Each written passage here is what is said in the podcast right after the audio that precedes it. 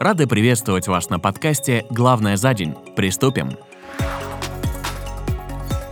С понедельника в закрывающихся магазинах IKEA проходит распродажа остатков мебели для своих – Сотрудники магазинов буквально толпами выстраиваются за изделиями в надежде ухватить остатки со скидкой для персонала в 15%. На Авито уже начали появляться хитрые объявления. Требуется сотрудник IKEA за вознаграждение. А сегодня к продажам мебели шведского бренда подключился маркетплейс Wildberries. Возможно, такими темпами вся мебель достанется сотрудникам, а обычные граждане будут довольствоваться скромными остатками.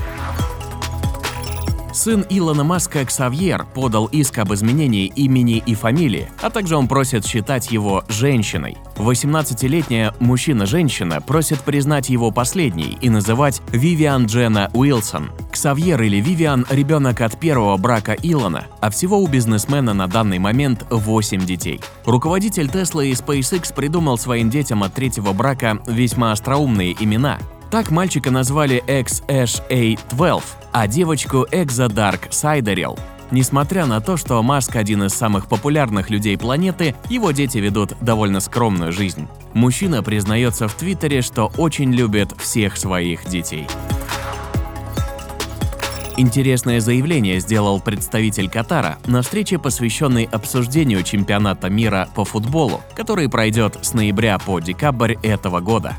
Кто бы не поднял флаг ЛГБТ на чемпионате мира по футболу, будет арестован на 7 или 11 лет. Мы здесь, в исламской стране. Вы должны уважать нашу религию, убеждения и культуру. А еще в стране будет под запретом секс, точнее, случайные встречи на одну ночь, что также будет караться тюремным заключением, если вы, конечно, не муж и жена. Больше половины россиян утверждают, что работают сверхурочно. Такие данные приводит сервис Superjob. Самые длительные переработки у учителей и медсестер. Они работают в среднем на 40% дольше положенного. На втором месте врачи и менеджеры по логистике. Их сверхурочные достигают 34% от рабочего времени, а на третьем – юристы – 33%. Режим ЧС ввели в Якутии из-за лесных пожаров.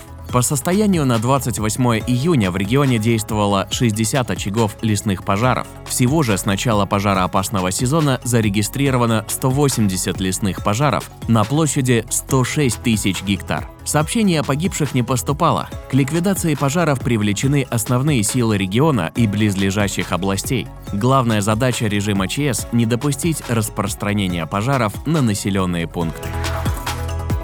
Ужасающая новость из Техаса, где по сообщениям СМИ обнаружили фуру с трупами 46 нелегальных мигрантов. Еще 16 человек госпитализировали, среди них четверо детей. По данным властей, в грузовике не было воды и кондиционеров. Судя по всему, люди умерли от жары и жажды. Губернатор Техаса Грег Эббот заявил, что Джо Байден виновен в гибели этих людей, так как проводил смертоносную политику открытых границ. В городах Франции для подсветки улиц начали использовать биолюминесцентное свечение.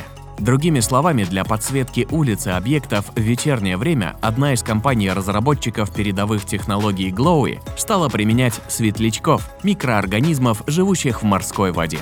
Как утверждают представители компании, микроорганизмы находятся в специальных трубках с морской водой и при взаимодействии друг с другом излучают голубое свечение. Технология является полностью экологичной, а жидкость и организмы биоразлагаемые.